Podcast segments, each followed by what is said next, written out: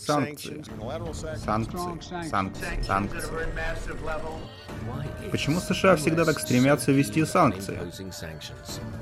И кто на самом деле больше всего от них страдает? Без одобрения Совета Безопасности ООН США в одностороннем порядке ввели экономические санкции против целого ряда стран. Они желают выступать в качестве глобального арбитра, подменяют международное право, влияют на другие страны и мировой порядок в соответствии с собственными предполагаемыми ценностями и политической системой. Американцы уже не просто игнорируют устав ООН,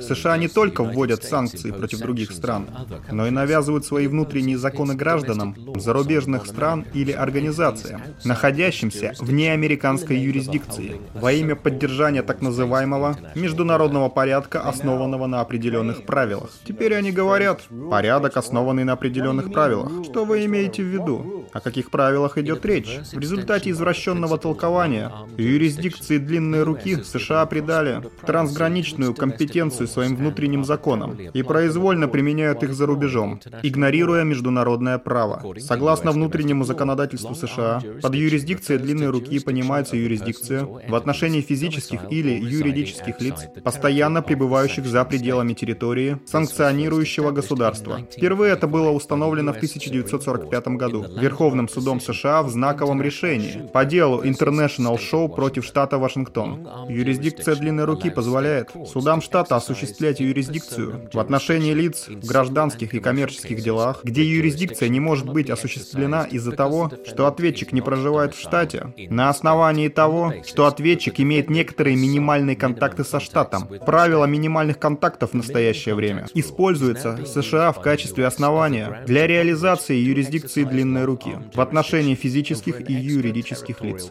находящихся за пределами США. И международные законы в определенном определенной степени признают, что страна может применять так называемую юрисдикцию длинной руки.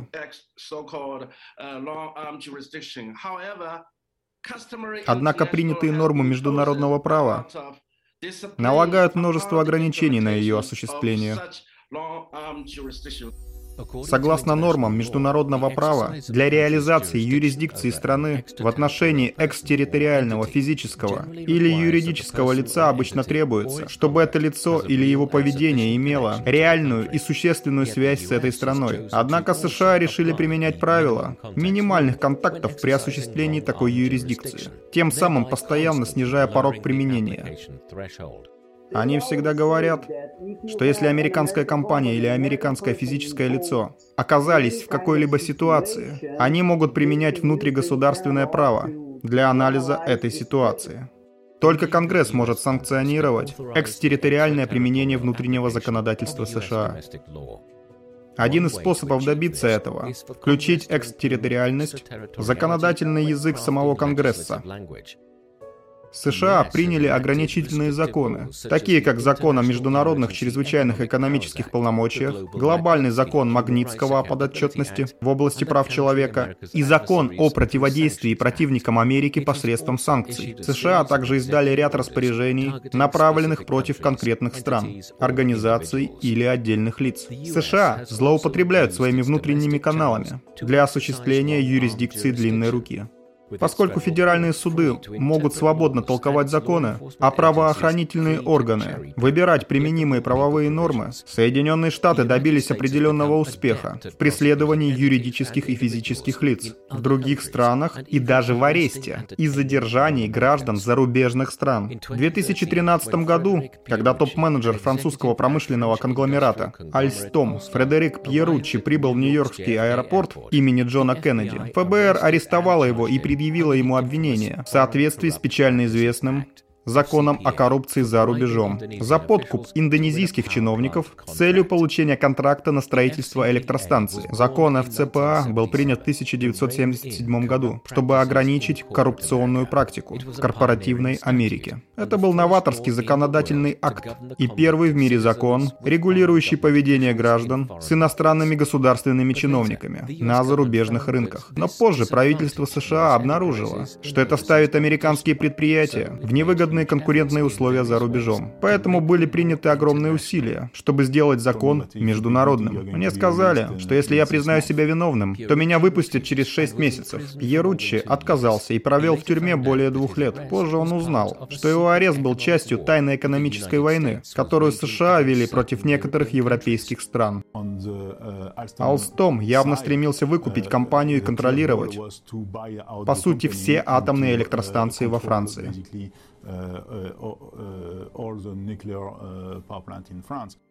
Они арестовали меня, чтобы оказать давление на генерального директора Альстом.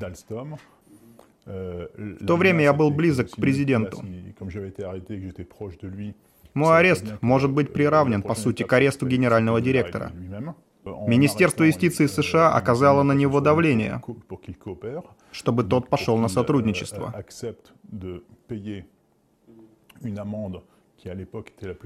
Он согласился заплатить самые большие штрафы по ФЦПА на тот момент. В конечном итоге компания Alstom была вынуждена выплатить штраф в размере 772 миллионов долларов, что стало самым крупным финансовым штрафом, когда-либо наложенным Соединенными Штатами. Компания также уступила контроль над своим электроэнергетическим филиалом, компании General Electric, своему крупнейшему конкуренту в Америке. Американская ловушка — это, по сути, использование Соединенными Штатами законов в качестве экономического оружия с целью ослабить своих конкурентов.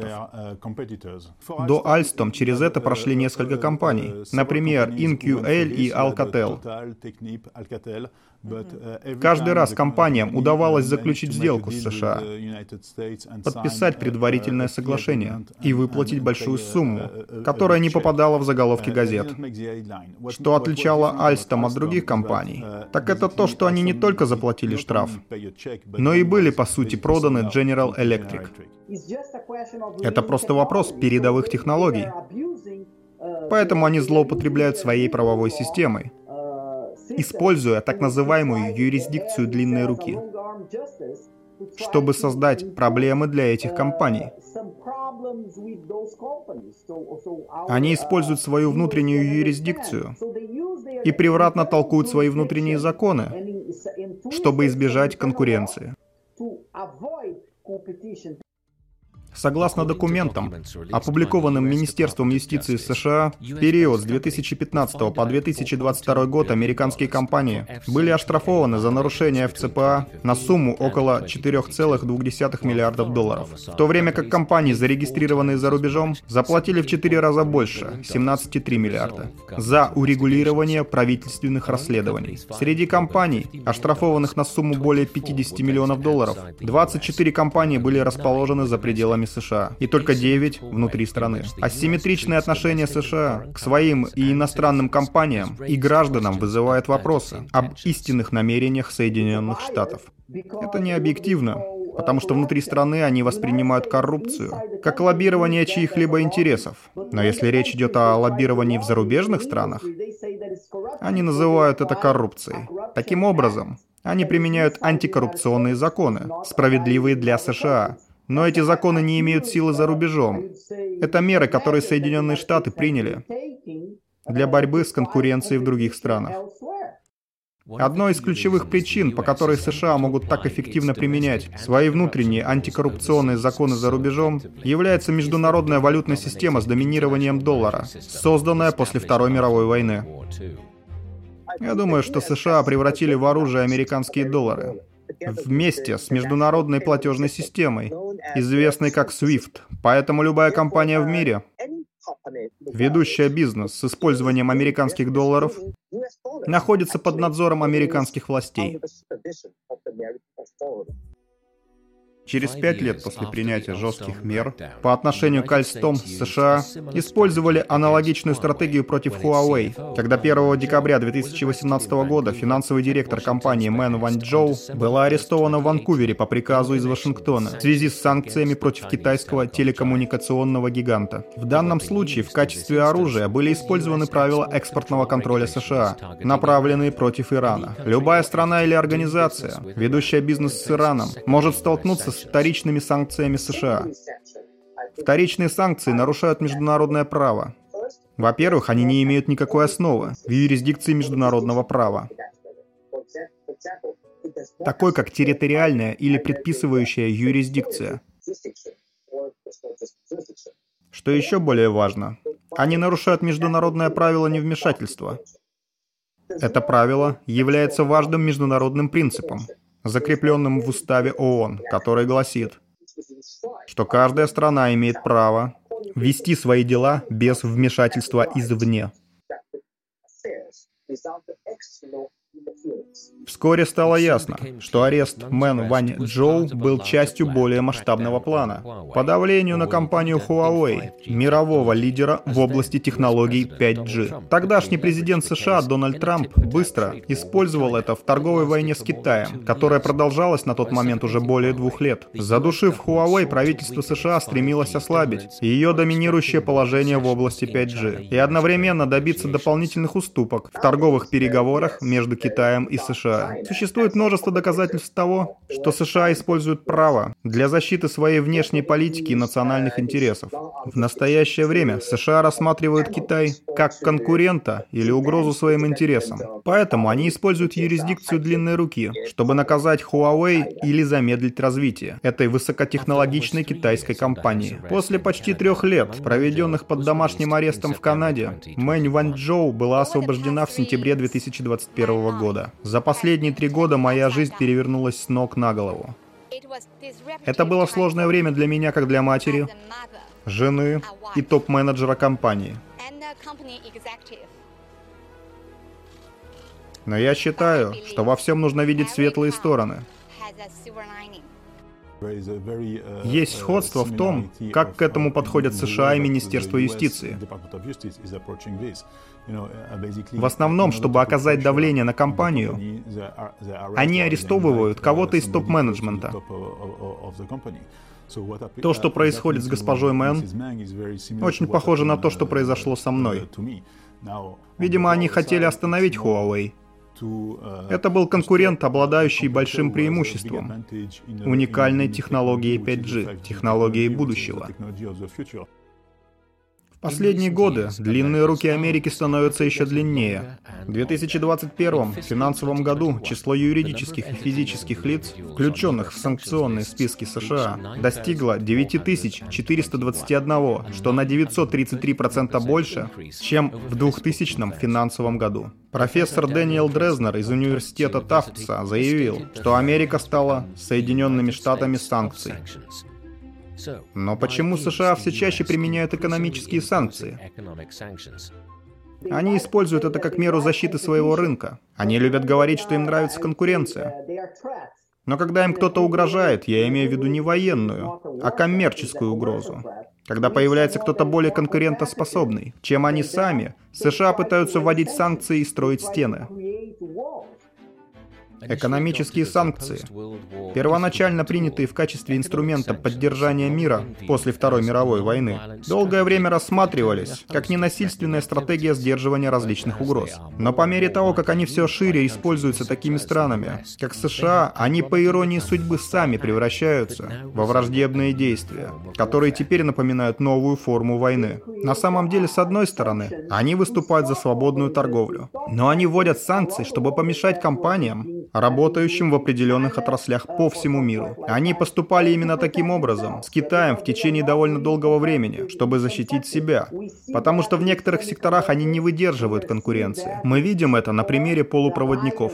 Мы видим это в связи с союзом, который США предложили Южной Корее и Японии касательно полупроводников и производства чипов. Это было сделано, чтобы избежать конкуренции. По мнению Ману Карука, эксперта в области американских исследований с 1990-х годов, США наложили две трети мировых санкций на более чем 20 стран. Санкции США охватывают все континенты, за исключением Антарктиды.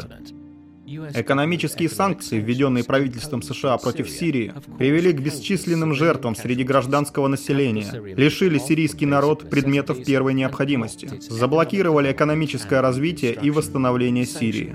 Санкции, которые для многих международных фармацевтических компаний делают незаконной продажу лекарств в Сирию, привели к хронической нехватке лекарств и медицинского оборудования.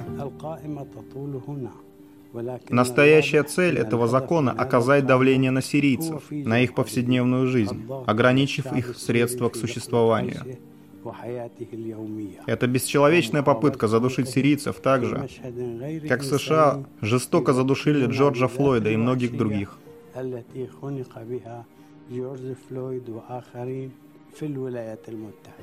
Разрушительные землетрясения в феврале 2023 года только усилили страдания Сирии. Мы спали в мечети три дня после землетрясения, а потом вернулись домой. Даже окна не уцелели, они все были разбиты. Мы замерзаем. Мы не получили никакой помощи. Никто к нам не пришел, никто не спросил, что нам нужно. Вообще ничего. Ситуация ужасная. Специальный докладчик ООН Алена Духан недавно посетила Сирию и сообщила, что 90% населения страны живет за чертой бедности. Ограниченный доступ к пище, воде, электричеству, адекватному жилью, топливу и медицинским препаратам является прямым следствием наложенных санкций. Несмотря на масштабы, сирийские санкции уступают по силе ограничениям, наложенным на Кубу, которая находится под ударом американских санкций уже более полувека. Я думаю, им стоит расслабиться и прекратить это эмбарго. Потому что если это влияет на государство и страну, то это влияет и на меня. Я уже 40 лет занимаюсь этим бизнесом, но я очень ограничен в ресурсах, и поэтому не могу развиваться. Я считаю, что с любой точки зрения лучше прекратить эмбарго и позволить нам жить. Блокада действительно является одним из элементов, препятствующих развитию Кубы. Она оказывает значительное влияние на нашу жизнь. Должен сказать, что я предпочитаю Кубу без блокады. Как бы то ни было, она оказывает большое влияние на все аспекты жизни кубинцев. Когда кто-то покупает что-то и ему нужно сделать банковский перевод, в мире очень мало банков, которые принимают переводы из Кубы. Уильям Леогранде, бывший декан школы общественных отношений Американского университета, назвал эмбарго против Кубы старейшим и наиболее всеобъемлющим режимом экономических санкций, которые когда-либо вводили США. В своем докладе Организация Объединенных Наций за 2020 год Куба заявила, что эмбарго обошлось стране в 144 миллиарда долларов с момента его введения. Правительство США не имеет ни юридического, ни политического, ни морального права применять санкции к людям по всему миру. Особенно, когда всем известно крайне предосудительное репрессивное поведение правительства Соединенных Штатов. Санкции — это инструмент принуждения, такой же, как военная сила, использовавшаяся против Ирана в прошлом. Только теперь это называется санкциями. По сути, это тоже одна из форм войны. Что еще хуже, так это то, что для более эффективного обеспечения превосходства своих внутренних законов над международными, США отказались от многих ключевых международных институтов, которые они ранее поддерживали. Прежде чем обвинять другие страны, США должны разобраться в своих собственных проблемах. Почему США вышли из Всемирной организации здравоохранения? Почему США вышли из Парижского соглашения и всеобъемлющего соглашения по иранской ядерной программе? Международное сообщество может четко определить, кто является разрушителем международных правил и кто представляет угрозу международному порядку. Однако больше всего меня беспокоит тот факт, что основанному на определенных правилах международному порядку бросают вызов не те, кого обычно можно было в этом заподозрить а его главный архитектор и гарант – США.